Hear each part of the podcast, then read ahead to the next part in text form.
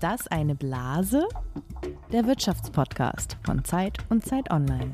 Lisa, du als Digitalressortleiterin von Zeit Online, du hast doch bestimmt schon mal jemanden gehackt. Nein, gehackt natürlich nicht.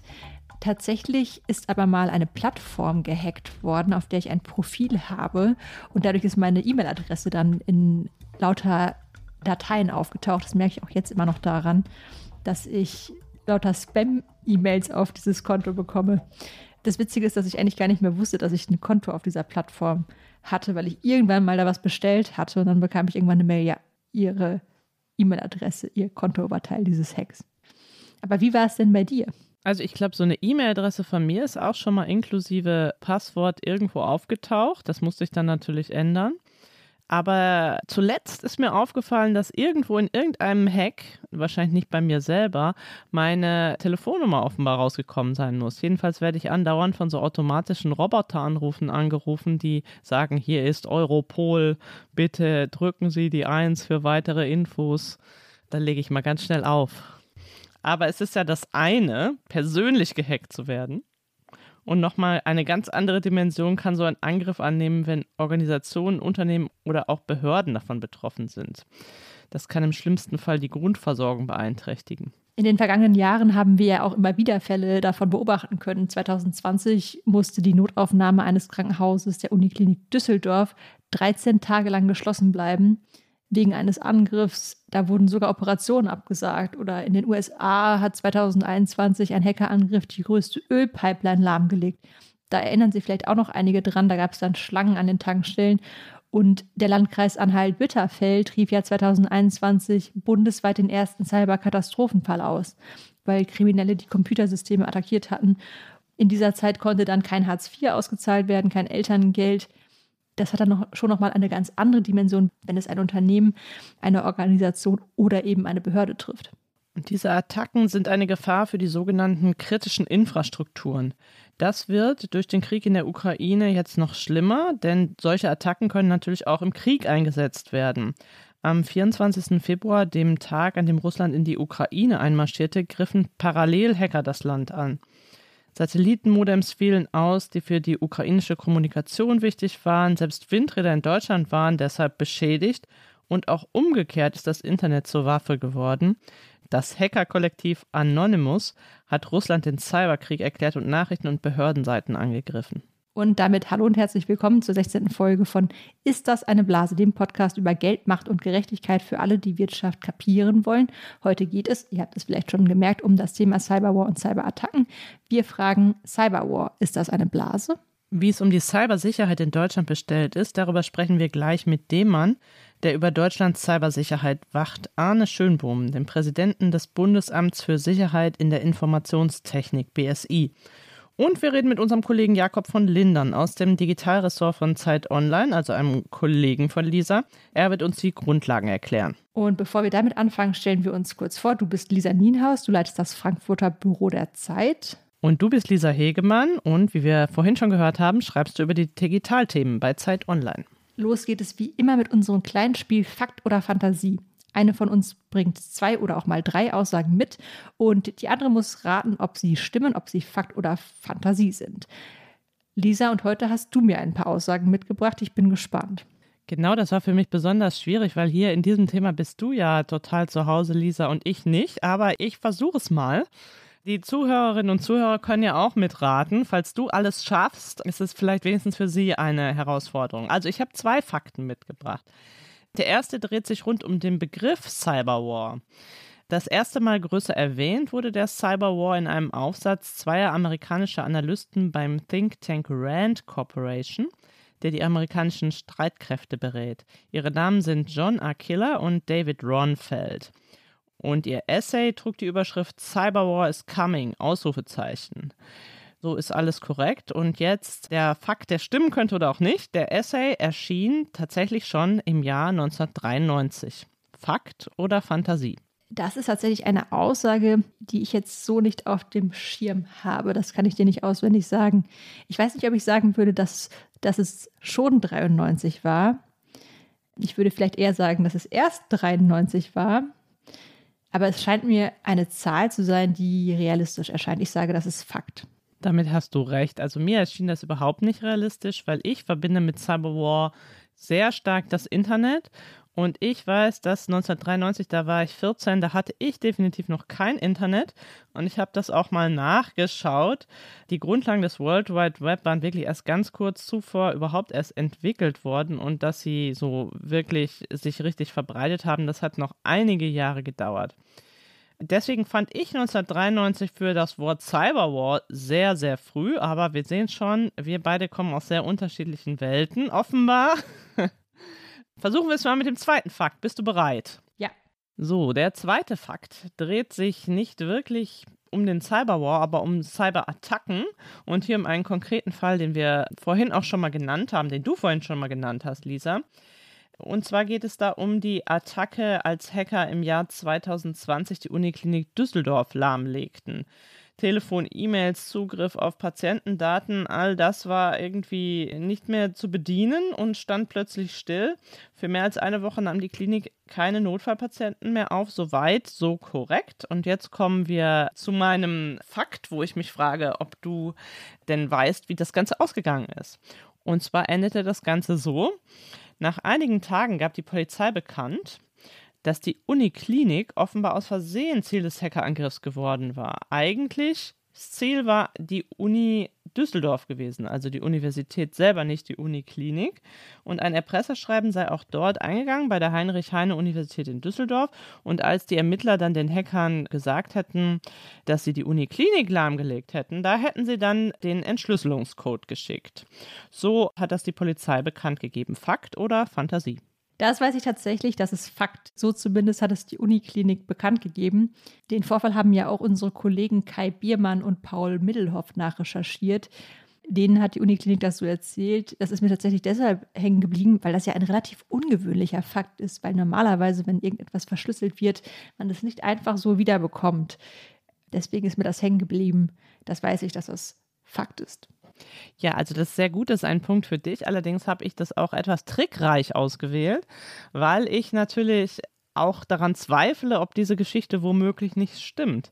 Also ob womöglich doch Geld geflossen ist und man das nur nicht erzählen wollte. Das kann ich natürlich nicht beantworten am Ende. Ich habe zumindest bisher nicht Gegenteiliges gehört, aber es ist ein guter Punkt. Wir wissen ja, dass Ransomware-Attacken normalerweise darauf aus sind, auch Geld damit zu verdienen, dass sie eben Daten verschlüsseln und dass da plötzlich Hacker ihr ethisches Gewissen entdeckt haben aber ich würde sagen, da ist ein Zweifel zumindest berechtigt. Gut, aber das werden wir jetzt hier nicht ermitteln können. Deswegen würde ich sagen, wir gehen weiter zum Cyber War, der ja unser Thema ist heute, und schauen uns mal die Basics an.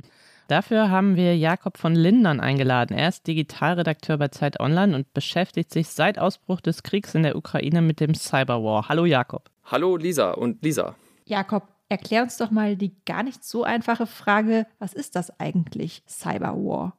Cyberwar ist ganz allgemein Krieg mit digitalen Mitteln.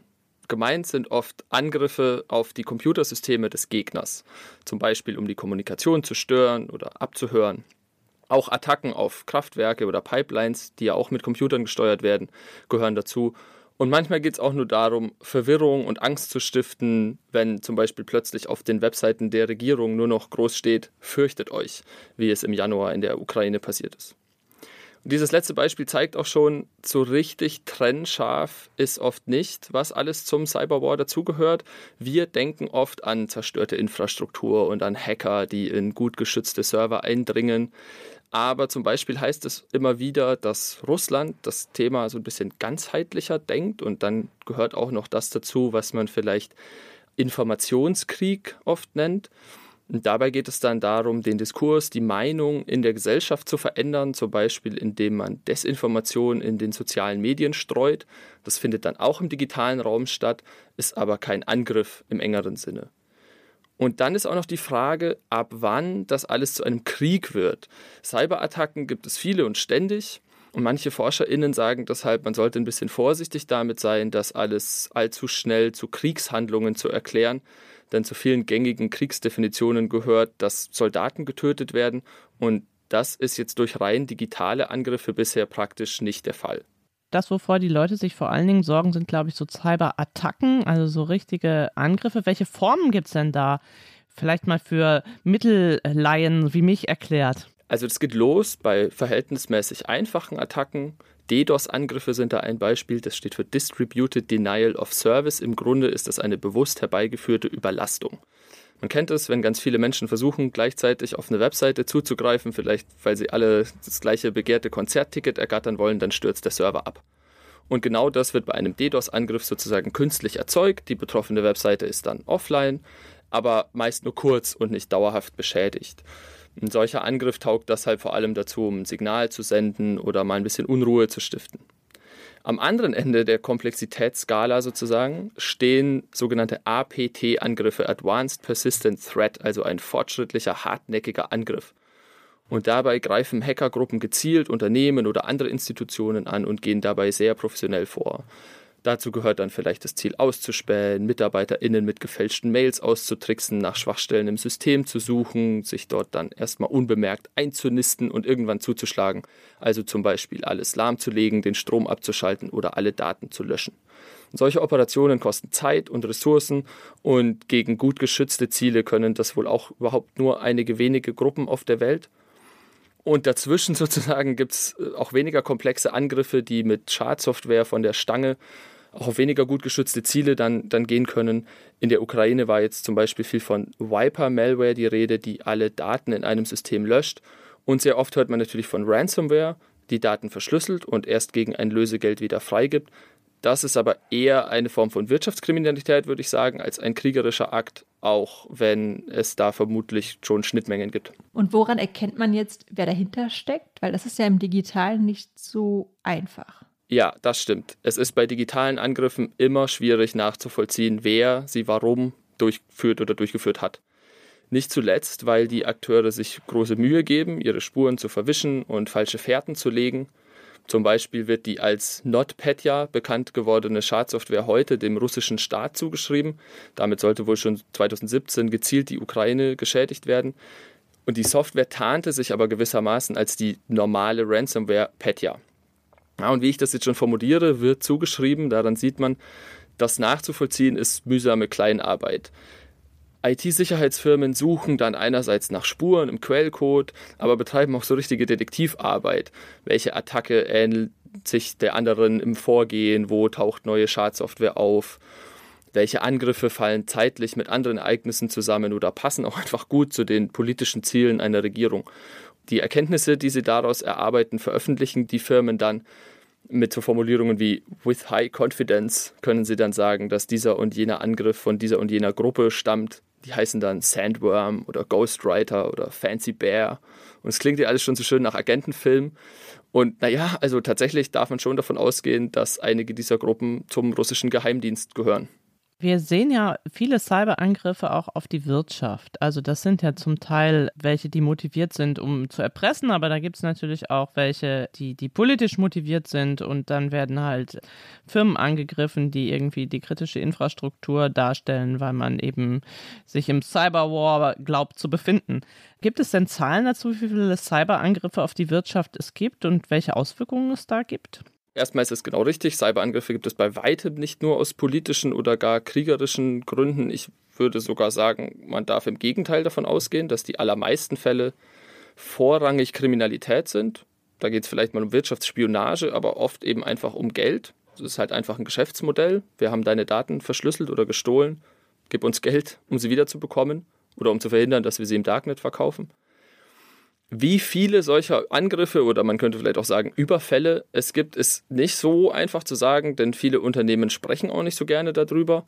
Aber wenn man ab und zu Pressemitteilungen von IT-Sicherheitsunternehmen liest, dann ist es schon so eine Art Phrase, dass sich für Unternehmen gar nicht mehr die Frage stellt, ob sie zum Ziel einer solchen Attacke werden, sondern nur noch wann.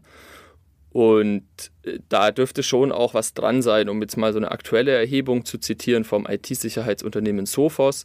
Da sagen fast 70 Prozent der darin befragten deutschen Mittelständler im vergangenen Jahr von einem Ransomware-Vorfall betroffen gewesen zu sein. Und eine andere Zahl, die ich mitgebracht habe, der Verband der IT-Wirtschaft Bitkom hat ermittelt, dass der deutschen Wirtschaft ein Schaden von etwa 220 Milliarden Euro im Jahr durch Cyberattacken entsteht. Und gibt es eine Schätzung dazu, wie viele von diesen Attacken politisch motiviert sind? Also du hast jetzt gesagt, es ist eine Minderheit, aber gibt es irgendeine Schätzung dazu? Mir ist jetzt ehrlich gesagt keine bekannt. Was ich vielleicht noch dazu sagen kann, ist, es vermischt sich mit Sicherheit auch. Oder zumindest vermischt es sich in der Wahrnehmung. Es ist jetzt gerade in letzter Zeit, gibt es immer wieder so Geschichten, zum Beispiel von der Hackergruppe Conti, die eigentlich bekannt ist als Ransomware Kriminalitätsgruppe, die sich aber sehr deutlich auf Seiten des russischen Staates geschlagen hat, also einfach per Veröffentlichung gesagt hat, wir stehen auf der Seite Russlands.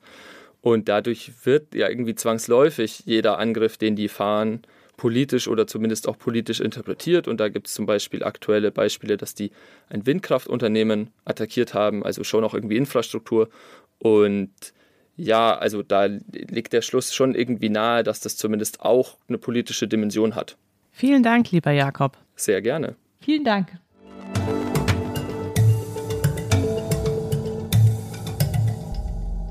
Bevor wir zu unserem nächsten Gast kommen, wollten wir die Zuhörerinnen und Zuhörer noch gerne auf etwas hinweisen. Ihr könnt uns nämlich schreiben und zwar an die wunderschöne E-Mail-Adresse blase.zeit.de. Wir freuen uns über jeden, der uns Hinweise gibt, was wir besser machen können, welches Thema es unbedingt noch braucht, wo wir daneben lang, was wir gut gemacht haben. Und außerdem. Wir lesen nicht nur, sondern wir antworten natürlich auch. Das äh, versprechen wir. Und wenn wir sowieso schon bei Hinweisen sind, am 11. Juni findet das Zeit Podcast Festival statt. Es gibt noch Karten für das Radialsystem zu gewinnen. Also wenn ihr euch für den Livestream anmeldet, dann gibt es auch noch äh, die Möglichkeit, live dabei zu sein. Lisa und ich werden da mit dem Ökonom Moritz Schularik sprechen. Genau, und leider sind die normalen Karten schon ausverkauft, aber vielleicht habt ihr Glück bei der Verlosung. Das nun folgende Gespräch hat Lisa Hegemann ausnahmsweise mal alleine mit unserem Gast aufgenommen, weil ich an diesem Tag dermaßen im Produktionsstress war, dass ich das leider nicht geschafft habe. Das soll natürlich die Ausnahme bleiben und wird nicht öfter vorkommen, hoffentlich. Ganz bestimmt.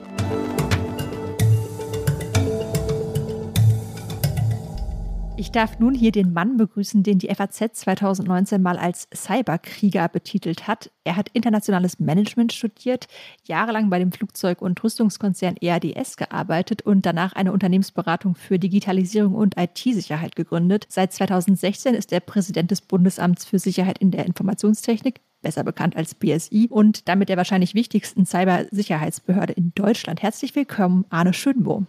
Ich grüße Sie. Herr Schönbohm, als Russland im Februar die Ukraine angriff, gab es große Sorge, dass parallel ein digitaler Krieg, ein Cyberwar ausbrechen könnte. Wie schätzen Sie die Lage aktuell ein? Wir haben ja einmal im Jahr stellen wir vor äh, den Lagebericht zur IT-Sicherheit. Und als ich ihn 2021 mit Bundesminister Horst Seehofer vorgestellt habe, haben wir gesagt, wir haben in Teilbereichen die Alarmstufe Rot.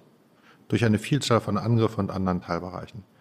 Und jetzt kommt noch neu dazu der Angriffskrieg Russlands gegen die Ukraine. Und das hat dazu geführt, das haben wir vorher formuliert, dass wir sogenannte Spillover-Effekte fürchten, also wo Angriffsszenare, die gegen äh, die Ukraine zum Beispiel gerichtet sind, eben auch sich auf Deutschland auswirken auf der einen Seite. Das ist ein Phänomen, was wir auch gesehen haben. Und ein anderes Phänomen, was wir gesehen haben, ist den sogenannten Hektivismus. Das heißt also, wo politische Aktivisten anfangen, bestimmte Infrastrukturen anzugreifen. Und das hat die Gefährdungslage noch einmal weiter erhöht. Inwiefern? Warum erhöht das die Bedrohungslage, wenn Aktivisten sich einmischen? Das klingt ja so nett, Aktivisten. Dann denkt man so an denjenigen, man setzt sich mal irgendwo hin und oder klebt sich irgendwo fest. Aber dann geht es darum, dass beispielsweise, ich nenne nur zwei Gruppierungen. Es gibt einmal die Conti Group, die ist bekannt geworden dadurch, dass sie die Colonial Pipeline mit Ransomware-Angriffen, das ist an der Ostküste der USA gewesen, lahmgelegt haben und erpresst haben oder das irische Gesundheitssystem. Das war die eine Gruppierung, die gesagt hat, wir verteidigen Russland. Eine andere Gruppe, das ist Anonymous zum Beispiel, die haben gesagt, wir greifen kritische Infrastrukturen an, und zwar auch in Deutschland, wenn sie Russland gehören oder mit Russland weiter Geschäfte machen. Daraufhin, das ist erfolgreich durchgeführt worden. Beispielsweise ist Rosneft einer der größten Öldistributoren in Deutschland, gerade auch in Berlin-Brandenburg ist dann angegriffen worden und lahmgelegt worden. Und das erhöht natürlich erheblich die Gefährdungslage. Sie haben jetzt gerade schon von den Spillover Effekten gesprochen. Also wir haben das zum Beispiel gesehen, als der russische Angriffskrieg äh, begonnen hat. Da wurden Satellitensysteme und Kommunikationssysteme der Ukraine angegriffen. Und in Deutschland sind deswegen Windkraftanlagen beschädigt worden. Mittlerweile geht man davon aus, dass dahinter mit großer Wahrscheinlichkeit Russland steckte. Wir haben auch in Lviv vor einigen Tagen gesehen, dass die Stadt angegriffen wurde. Da waren dann einige städtische Dienstleistungen nicht mehr verfügbar und Daten gestohlen worden. So hat es der Vizebürgermeister zumindest auf Facebook berichtet. Trotzdem muss man sagen, die Attacken auf kritische Infrastrukturen, die die Grundversorgung sichern und vorab befürchtet worden waren, sind ja bisher eigentlich ausgeblieben. Dieses klassische, was man denkt, wenn man an Cyberkrieg denkt, Attacken auf Logistik, auf Mobilfunknetzwerke, auf die Stromversorgung. War die Sorge vor einem großen Cyberkrieg in der Hinsicht übertrieben? Nein, ich glaube nicht, dass die äh, Lage übertrieben eingeschätzt worden ist vorher. Ähm, zum einen muss man noch ganz klar sagen, Deutschland ist keine Kriegspartei. Das ist ja auch das, was der Bundeskanzler sehr deutlich gemacht hat. Und von daher sind wir davon nicht betroffen. Die Ukraine leidet sehr darunter, auch unter bestimmten Cyberangriffen gegen bestimmte Infrastrukturen, gegen andere, auch gerade gegen äh, Anbieter von äh, staatlichen Dienstleistungen. Das ist das, was wir dort äh, feststellen. Das Gleiche gilt übrigens auch für Russland. Also das heißt von daher, das ist schon wechselseitig bedingt, auch diese, diese massiven Angriffe dort. Aber wenn Sie eine Rakete schießen können auf ein Ziel, dann wird teilweise natürlich auch die klassische konventionelle Streitkräfte eingesetzt und nicht mehr die Cyberwaffen. Das ist das, was wir hier deutlich mhm. sehen. Wir haben gerade schon so ein bisschen das angeschnitten, dass, dass die Folgen eines Cyberkrieges unabsehbar sind. Sie haben gerade Rosneft angesprochen. Sie haben, wir haben jetzt über dieses Satellitensystem gesprochen. Glauben Sie, dass vielleicht auch deshalb noch nicht so der große Cyberkrieg ausgebrochen ist, weil einfach auch das Risiko so groß ist, weil es eben auch ja backfeiern kann, zurückfeuern kann, wenn man das macht? Das ist ein, ein, eine mögliche ähm, Beschreibung, warum man das so in der Art noch nicht gesehen hat. Ähm, ich denke mal sehr gerne an WannaCry oder NotPetya zurück. Sie erinnern sich vielleicht daran, das waren damals bestimmte Verschlüsselungsprogramme, die stattgefunden haben. Und äh, das nahm teilweise eben auch im Osten Europas seinen, seinen Ursprung und hat dann sehr stark also auch sich weiter verbreitet, bis dann große Logistikkonzerne wie Maersk oder auch Schokoladenhersteller oder auch Chemieunternehmen wie Bayersdorf oder die Deutsche Bahn teilweise lahmgelegt worden sind durch Verschlüsselung. Und das ist natürlich die besondere Gefahr. Das heißt, wenn man auch versucht, manchmal gezielte Schadsoftware einzusetzen, dann kann es sich sehr weit distribuieren. Das heißt, verteilen und auch eine Vielzahl von möglichen Opfern können daraus resultieren. Und darum glaube ich, ist man mit solchen Themen sehr, sehr zurückhaltend, was ich auch sehr begrüße. Hm. Sie haben ja die Cyberbedrohungslage Anfang März in Deutschland als abstrakt erhöht eingeschätzt. Wo sehen Sie denn aktuell das größte Risiko hierzulande? Bei den kritischen Infrastrukturen, bei den Unternehmen, äh, bei Kommunen? Können Sie das sagen? Wir sehen, wir haben ja die, die normale hohe Gefährdungslage, die eh schon sehr hoch ist, in Teilbereichen Alarmstufe Rot. Da waren betroffen damals die Universitätsklinik in Düsseldorf, 13 Tage nicht verfügbar im Bereich der Notfallaufnahme. Wir haben gesehen Angriffe gegen das Landkreis in Anhalt-Bitterfeld. Das heißt, also, da gibt es eine Vielzahl von eh schon normalen Angriffen und dazu kommt dann eben Hektivismus auf der einen Seite, aber auch zum Beispiel DDoS-Angriffe. Das heißt, also da, wo man durch Überlast versucht, Webseiten in die Knie zu zwingen wurden auch schon Seiten der Bundesregierung und anderer angegriffen, beispielsweise von Killnet oder anderen, also auch bestimmten russischen Gruppierungen etc.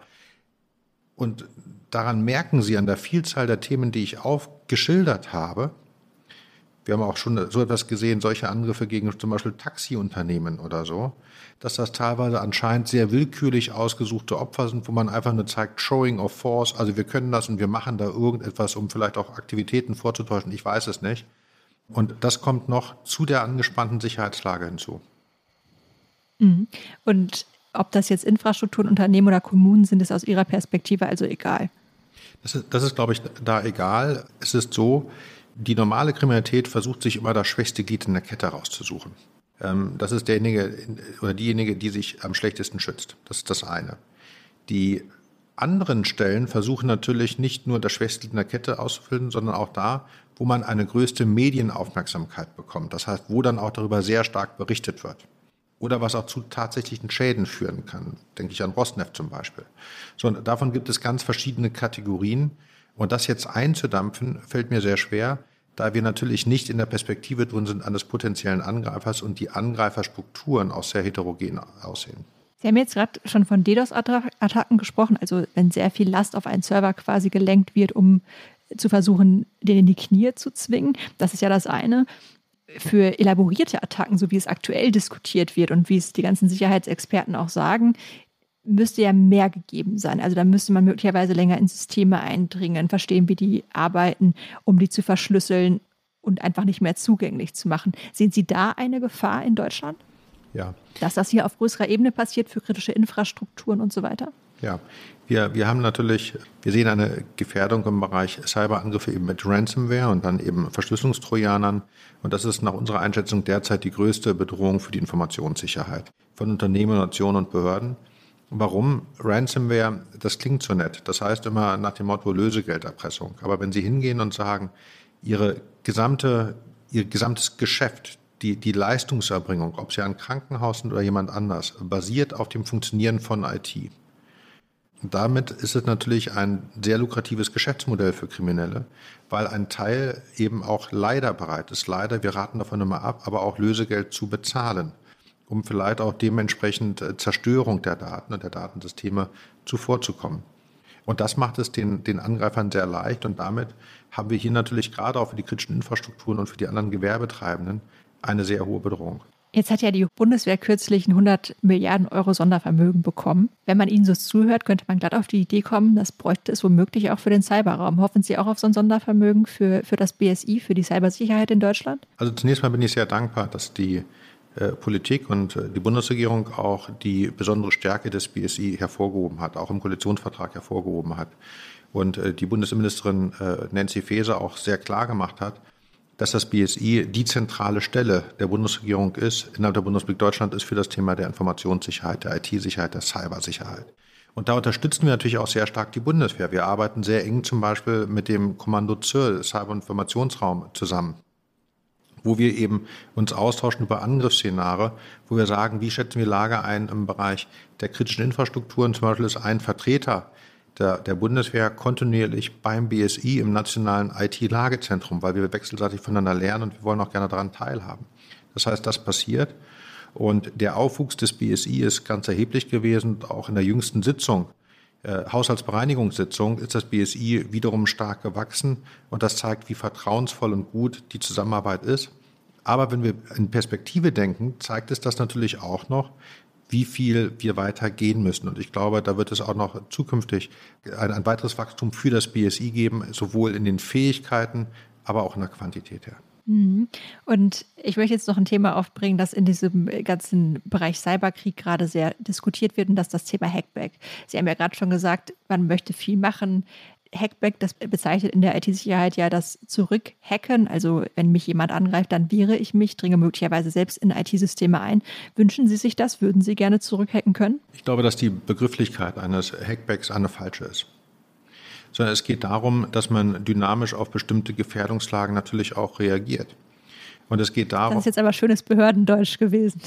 Nein, und ähm, äh, wenn Sie, wenn Sie hingehen und sagen, wir haben jetzt jüngst durch das IT-Sicherheitsgesetz 2.0 die Möglichkeit bekommen, bestimmte Betreiber, Mobilfunkbetreiber und so weiter anzuweisen, bestimmte Startprogramme herauszufiltern.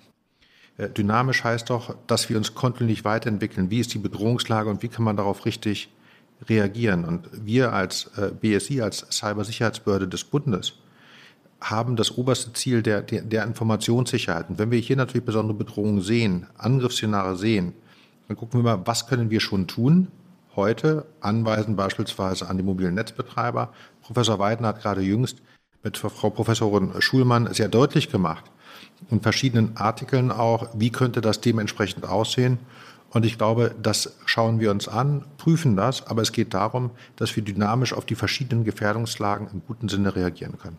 Was heißt das denn konkret? Also es gibt ja passive Gegenmaßnahmen, es gibt aktive Cyberabwehr, es gibt eben dann Hackbacks. Also der Unterschied ist, in dem einen Fall würde man sich quasi geht es hauptsächlich darum, sich zu schützen. In dem nächsten Bereich wird man schon ein bisschen weitergehen und versuchen auch abzuwehren, wie das Wort auch schon sagt. Und Hackbacks wäre eben dann der Extremfall, dass man tatsächlich auch versuchen würde, andere Sichersysteme deutlich zu infiltrieren. Also was ist da das Spektrum? Wo würden Sie gerne, was würden Sie gerne können? Genau das sind ähm, Themen, über die wir natürlich hier intern, regierungsintern auch sprechen.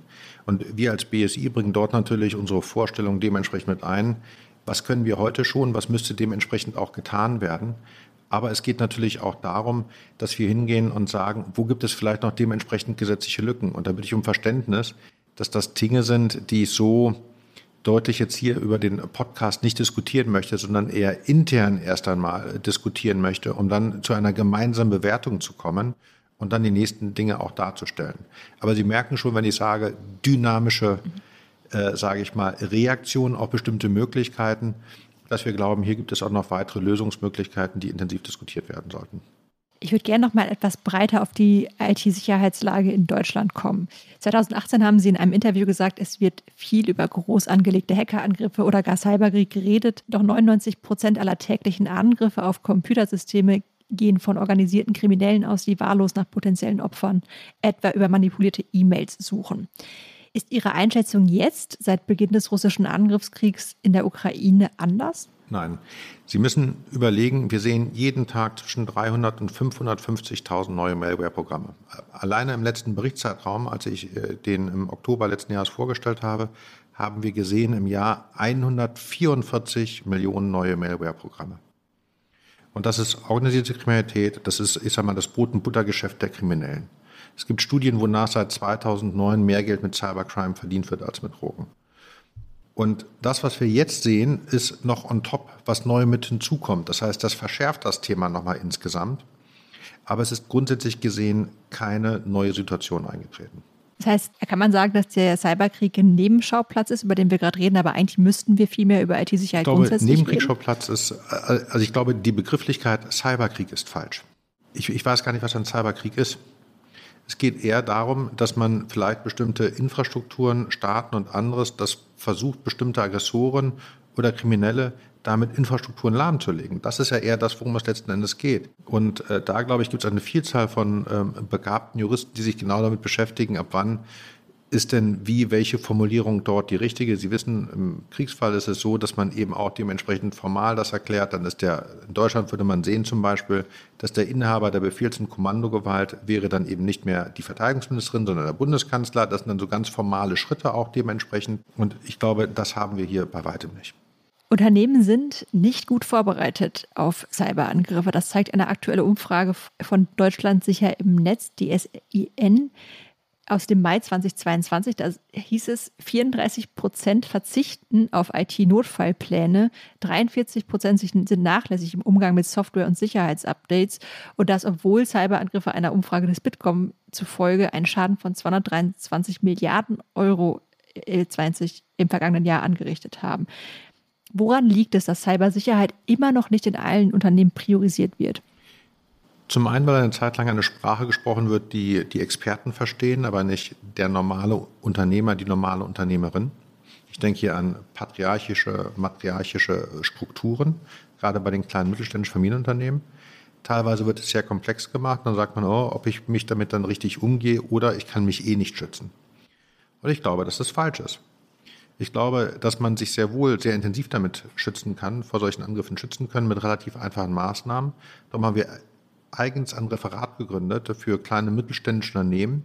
Wir haben ja hier die Beratungsleistung deutlich weiter ausgebaut, um da dann auch zu, zu schaffen, letzten Endes, dass es dort verstanden wird, Erfahrungsaustauschkreise und so weiter. Und vielleicht letztes Thema, wir bauen sehr, sehr stark aus die Allianz für Cybersicherheit.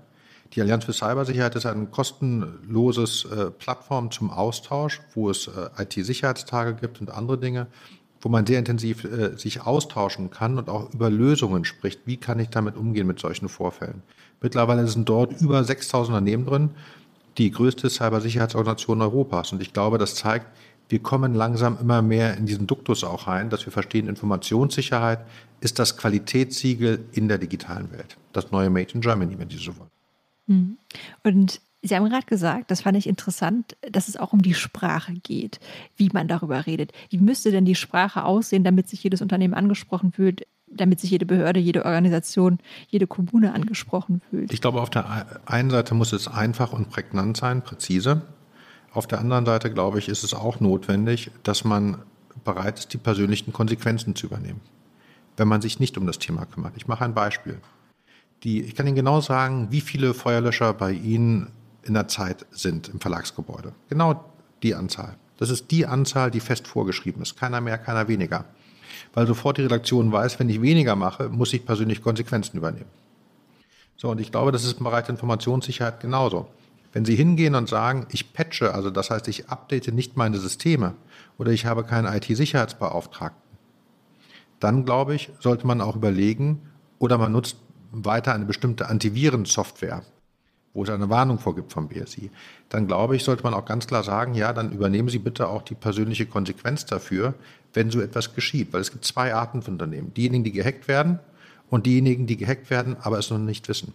Und daraus sollte man sich eben dementsprechend vorbereiten. It won't happen to us, wie es im Englischen heißt, ist nicht die richtige Vorsichtsmaßnahme. Und das hilft sehr stark, wenn man das so deutlich auch formuliert. Wo sind denn die größten Angriffsflächen von Unternehmen? Ist es tatsächlich einfach Systeme, die nicht abgedatet werden, Mitarbeiterinnen und Mitarbeiter? Also wo, wo sehen Sie diese Angriffsflächen? Wo sind wir ungeschützt? Also auf der einen Seite, ich finde es immer unfair, alleine auf, die, auf den Faktor Mensch zu gehen und zu gucken. Weil ähm, keiner klickt mehr auf die E-Mail vom Prinzen aus Samunda nach dem Motto, klick mich und du bekommst 30 Millionen Dollar. Das macht wahrscheinlich keiner mehr. Das heißt, wir haben eine bestimmte Verhaltensregeln gelernt, so wie im Straßenverkehr auch. Bei Grün gehen wir über die Ampel und bei Rot bleiben wir stehen. Ausnahmen gibt es immer und da wird man überfahren, aber dann ist das auch so. Auch in der digitalen Welt. Die größten Themen sind, glaube ich, Sie haben es gerade angesprochen, das ist Patch Management, also Updates von Systemen, Backup-Systeme und Sicherheitssysteme.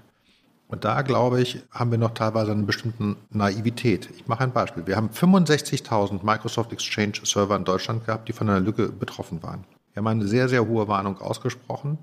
Danach waren immer noch Zehntausende von Servern nicht gepatcht nach Monaten. Daraufhin haben wir dann die einzelnen Serverbetreiber identifiziert mit den Telekommunikationsbetreibern und haben die per Brief, also ich meine wirklich per Brief auf Blatt und Papier, ja, angeschrieben mit dem Bundesadler drauf, bitte schließen Sie Ihr System, weil ansonsten Ihre Kundendaten gefährdet sind, und zwar massiv gefährdet sind. Daraufhin wurden diese dann geschlossen. Und ich glaube, diese Art der Trägheit, das ist das, was wir überwinden müssen. Ich erinnere mich daran, da haben wir damals auch gesprochen, da haben Sie, glaube ich, gesagt, nach einem Jahr ja. oder so waren noch 4000 offen. Sind, sind, sind immer, noch, immer noch welche offen? offen.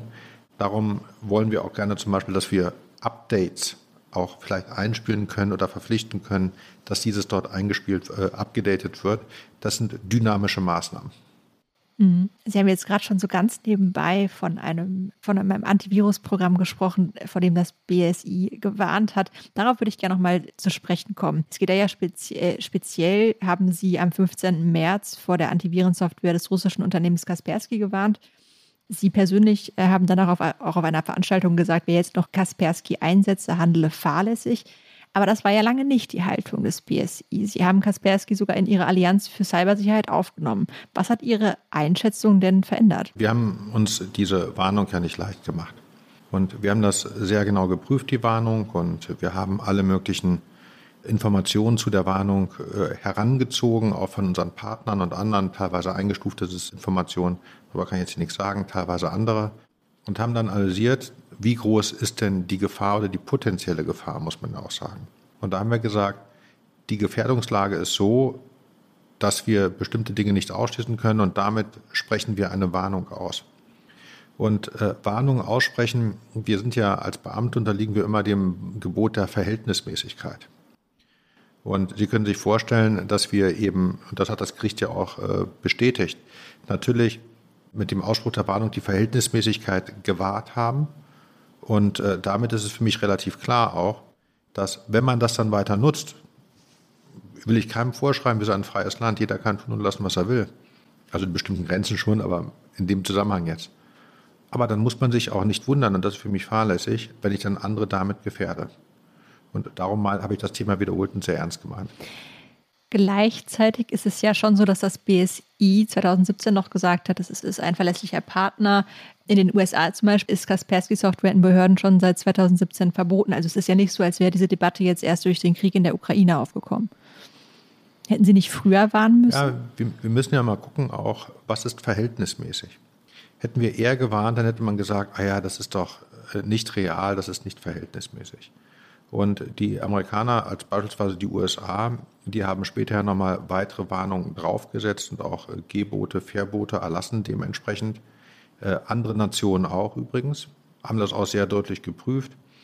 Und mit denen sind wir natürlich auch sehr eng am Austausch. Und da haben wir auch gesagt, wie schätzt ihr denn das ein? Was liegen wo wie an Hintergrundinformationen dementsprechend vor? Und das ist alles in diese Bewertungslage eingeflossen. Und da sind wir dann am Ende zum Ergebnis gekommen, nicht wir waren zu spät, sondern wir waren verhältnismäßig und zeitgerecht. Das ist ja das Entscheidende. Nicht zu früh, aber auch nicht zu spät. Aber das heißt, dass Sie nochmal an neue Erkenntnisse gelangt sind? Also, oder hat sich die Sicherheit nicht verändert und einfach Nein, nur die das ist ja keine politische? Warnung. Es geht wirklich darum, dass man sich die Inhalte nochmal näher angeschaut hat. Und da gibt es ja sehr viele einzelne Punkte, was dort analysiert worden ist. Wie ist die Gesellschaftsstruktur? Wie viele Mitarbeiter gibt es wann, wo, wie? Wer hat wo, wie Zugriff darauf? Und gibt es eine Vielzahl von einzelnen Themen, die dort einfließen? Wie ist die gesamtpolitische Lage? Welche Inhaltsrechte gibt es denn eigentlich? Was machen eigentlich die anderen europäischen Länder auch in dem Umfeld? Wie stark ist wer wo wie verbreitet? Und äh, all das insgesamt hat dann dazu geführt, dass wir ganz klar gesagt haben, wir müssen jetzt warnen vor Kaspersky, also das Antivirenprogramm in dem Zusammenhang. Mhm. Was raten Sie denn jetzt Unternehmen, die Kaspersky jahrelang eingesetzt haben? Also es gab ja immer wieder jetzt auch Berichte, äh, dass das eben schon eine ganz schön große Umstellung ist, wenn man plötzlich lauter Rechner ähm, auf lauter Rechner eine neue Antivirensoftware aufspielen muss. Was raten Sie diesen Unternehmen und was sagen also Sie? Zunächst einmal, jedes Unternehmen muss natürlich die Risiken auch mit den zur Verfügung gestellten Informationen des BSI dementsprechend bewerten. Punkt eins. Weil das BSI kann da nicht eingreifen, eine unternehmerische Entscheidung und unternehmerische Freiheit. Das zweite Thema ist aber natürlich das, wir haben ja diese Warnung nicht ohne Grund ausgesprochen. Und wenn wir sagen, wir waren für den Einsatz von dem Antivirenprogramm von Kaspersky, dann ist es natürlich so, sonst würde man die Warnung ja nicht ernst nehmen, dann sollte man dieses Programm auch nicht weiter nutzen. Wenn jetzt noch die Lizenz, ich sag mal, eine Woche läuft, würde ich sagen, in Ordnung. Wenn man die vorher ein Jahr gelaufen ist, dann ist die eine Woche wahrscheinlich relativ egal, aber es ist eine unternehmerische Entscheidung. Wenn sie aber jetzt gerade erst geschlossen worden ist, dann würde ich überlegen, ob ich nicht aufgrund der Warnung des BSI diesen Vertrag auch kündigen kann und entsprechend einen anderen Hersteller davon nutze. Es gibt ja eine Vielzahl von auch sehr, sehr guten Unternehmen in diesem Umfeld. Auch übrigens aus Europa oder aus Deutschland. Das bringt mich nochmal zu der grundsätzlichen Frage. Wir haben sie vorhin schon kurz angerissen. Wie schütze ich mich denn eigentlich als Unternehmen optimalerweise? Also Antivirensoftware ist ja nur ein Baustein von ganz vielen. Wir haben schon über Updates gesprochen, über die Mitarbeiterinnen und Mitarbeiter. Ähm, das sind alles so viele ähm, ein, das sind so und so wie diverse Stellen, an denen quasi eingebrochen werden kann in mein digitales, in meine digitale Welt. Ähm, wie, wie kann man sich dagegen wirklich und fundamental schützen? Also hundertprozentige Sicherheit gibt es nicht, klar. Aber wie kommt man da nahe dran? Wie machen Sie das zum Beispiel beim BSI? Das könnte man das ja auch. BSI fragen. ist, glaube ich, im, im Bereich Schutz eine, eine besondere Behörde, ähm, weil wir natürlich bestimmte sehr, sehr sensible Daten ähm, verwalten, gestalten. Ich, wir machen die Zulassung von militärischem Gerät im Bereich der Abstrahlsicherheit beispielsweise. Wir machen die ganze Geheiminfrastruktur. Also all solche Themen, da können Sie sich vorstellen, da haben wir natürlich besondere Sicherheitsmaßnahmen. Aber wenn ich ein Unternehmer wäre, wo, wie würde ich mich schützen? Ich würde auf der einen Seite gucken, eben Updates, haben wir darüber gesprochen gehabt. Ich würde gucken, wie ist denn die, der Prozess der Informationssicherheit eigentlich organisiert?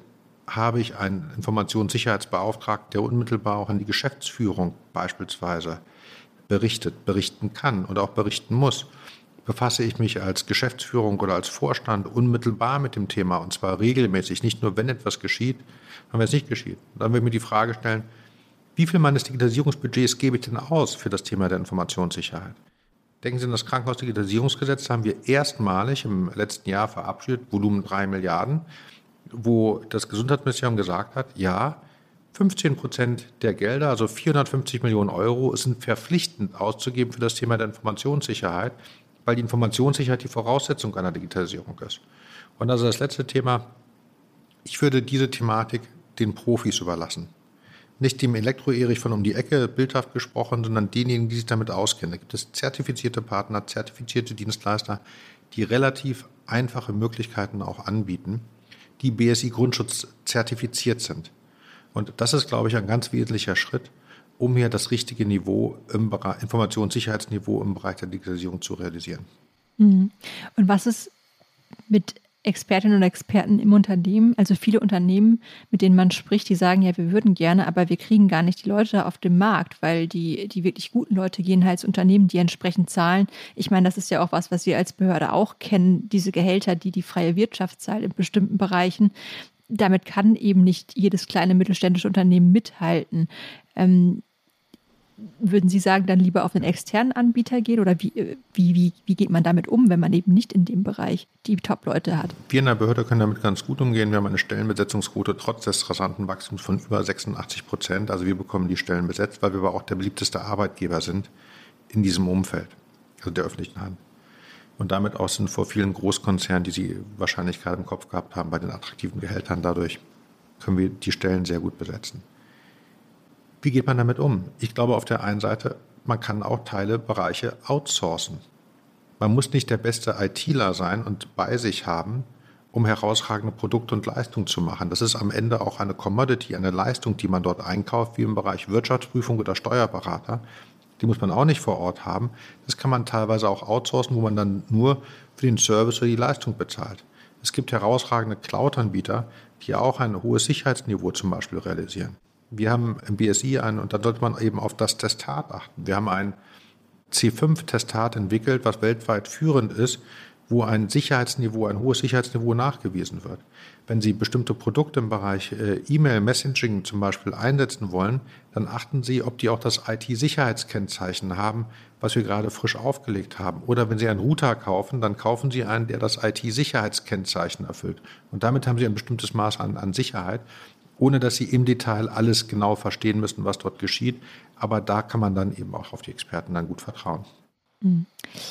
Letzte Frage. Ähm, was müsste denn passieren, damit Deutschland aus Ihrer Perspektive im Cyberraum wirklich gut geschützt ist? Einerseits gegen die Angriffe von kriminellen Hackerinnen und Hackern und andererseits eben auch ähm, also auf der Staaten. einen Seite, Frau Egemann, glaube ich, dass wir auf einem ganz guten Weg sind, weil wir das BSI auf der Bundesebene zur zentralen Stelle weiter ausbauen und auch die Kooperation mit Bundesländern der anderen dort zur Verfügung stellen. Das zweite Thema ist, ich glaube, es muss verstanden werden, dass wenn wir über Digitalisierung wir reden, wir automatisch die Informationssicherheit mitdenken als Voraussetzung einer Digitalisierung und nicht als separates Thema, sondern Voraussetzung. Und wenn man dort über bestimmte Sicherheitsniveaus nachdenkt, dann glaube ich, dass eine Investitionsquote von 15 bis 20 Prozent für das Thema der Sicherheit im Bereich der Digitalisierung eine relevante Voraussetzung ist. Und das letzte Thema ist, was Sie angesprochen haben, ich glaube, da geht es um das Thema Ausbildung, Weiterbildung, also auch im Bereich der Informationssicherheit. Ich glaube, hier sollten wir dringend weiter die Ausbildungslehrgänge stärken, das lebenslange Lernen weiterhin ermöglichen im Umfeld weil die Innovationsgeschwindigkeit so rasant, denke ich an das Thema der Künstlichen Intelligenz zum Beispiel, voranschreitet, dass wir hier also einfach gemeinsam so besser werden müssen. Mit den drei Themen wäre ich schon ganz zufrieden. Wobei ich glaube, äh, Sie auch mal gesagt haben, man wird nie besser sein als die Kriminellen, weil die immer doch noch einen Schritt voraus sind. Das gilt wahrscheinlich dann trotzdem weiterhin, ähm, oder? Na, wir als Verteidiger, als Schützer müssen immer erfolgreich sein. Der Kriminelle muss nur einmal erfolgreich sein. Aber ich glaube, dass wir bisher sogar auf der Bundesebene relativ gut unterwegs sind aber gut ist auch nicht immer gut genug. Herr Schönbrunn, ganz herzlichen Dank für Ihre Zeit und für das Gespräch. Sehr gerne, ich danke Ihnen, Frau Hegemann.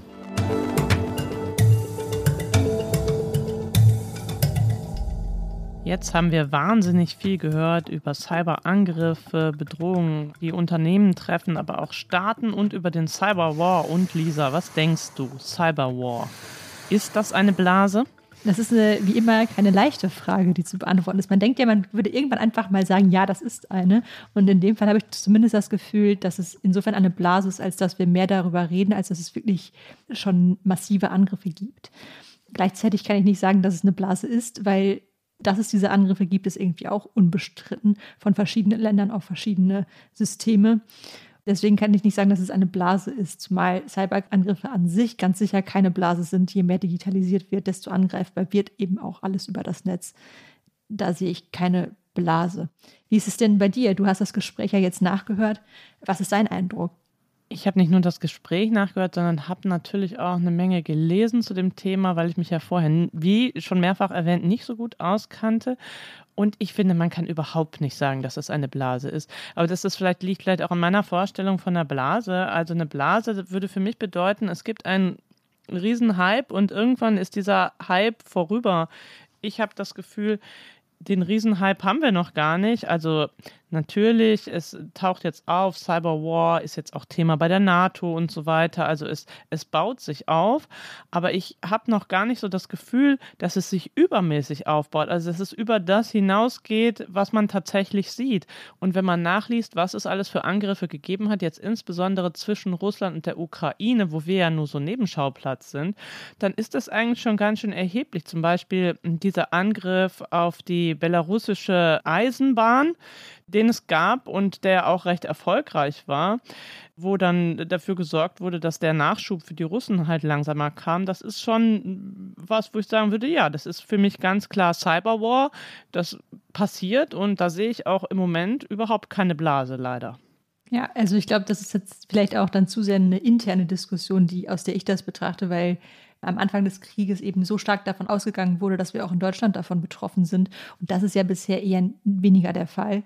Ich fand noch witzig, nach dem Gespräch meinte Arne Schönbohm noch zu mir, dass man doch bitte nicht Cyberkrieg sagen sollte, wo er natürlich recht hat, insofern, als dass ein Cyberkrieg am Ende auch nichts anderes ist als ein Cyberangriff, nur eben von staatlicher Seite orchestriert. Ich finde trotzdem, dass der Begriff sehr gut das trifft, was es eben ist, nämlich der Versuch, ein Land zu treffen und auch möglicherweise zu sabotieren, wie du das ja eben am Fall von Belarus schon eindrücklich beschrieben hast. Das finde ich ja lustig, dass er das gesagt hat, weil ich finde gerade Cyberkrieg oder Cyberwar ist für mich ein sehr guter Begriff, weil es das gerade abgrenzt von dem anderen, was man sonst noch so kennt. Also von dem, gerade abgrenzt von dem Fall der Uniklinik Düsseldorf, die erpresst wurde. Und man weiß, es geht hier um eine andere Dimension, um einen Eingriff in, in ein Kriegshandeln. Und ich finde das eigentlich einen sehr guten Begriff, aber immerhin da gibt es dann wohl unterschiedliche Meinungen.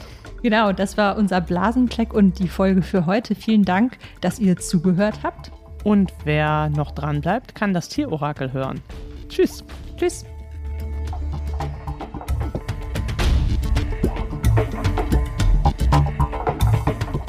Ist das eine Blase? Ist ein Podcast von Zeit und Zeit Online, produziert von Pool Artists.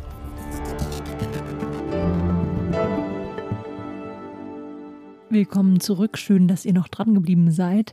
Zuletzt darf ja bei uns immer das Tierorakel raten, wie es mit einem Thema weitergeht. Die Idee, sind die tierischen Prognosen womöglich besser als unsere menschlichen? Heute darf ich wieder unsere Hundedame Trüff am Ende des Mikrofons begrüßen. Sie wird für uns heute voraussagen, wie es mit dem Thema Cyberangriffe in Deutschland weitergeht. Cyberkriminalität, das haben wir im Podcast schon gehört, kostet Unternehmen richtig viel Geld. 2021, so hat es der Bitkom beziffert, entstand durch Diebstahl, Industriespionage und Sabotage ein Schaden von 223 Milliarden Euro. Trüff, deine Aufgabe ist nun zu prognostizieren, wie es weitergeht. Wird diese Zahl bis Ende des Jahres 2022 um mehr als 10 Prozent zurückgehen? Werden wir also weniger Schäden durch Cyberkriminalität erleben? Oder wird es ungefähr gleich bleiben, also plus minus 10 Prozent? Oder wird der Schaden durch Cyberkriminalität um mehr als 10 Prozent steigen? Trüff, das ist jetzt deine Aufgabe. Los geht's. Oh, Trüff ist wie immer sehr optimistisch. Sie läuft ganz schnurstracks auf die Eins zu und sagt, der Schaden, der durch Cyberkriminalität entsteht, wird um mehr als 10 Prozent zurückgehen. Also Trüff, du bist definitiv ein sehr optimistisches Orakel.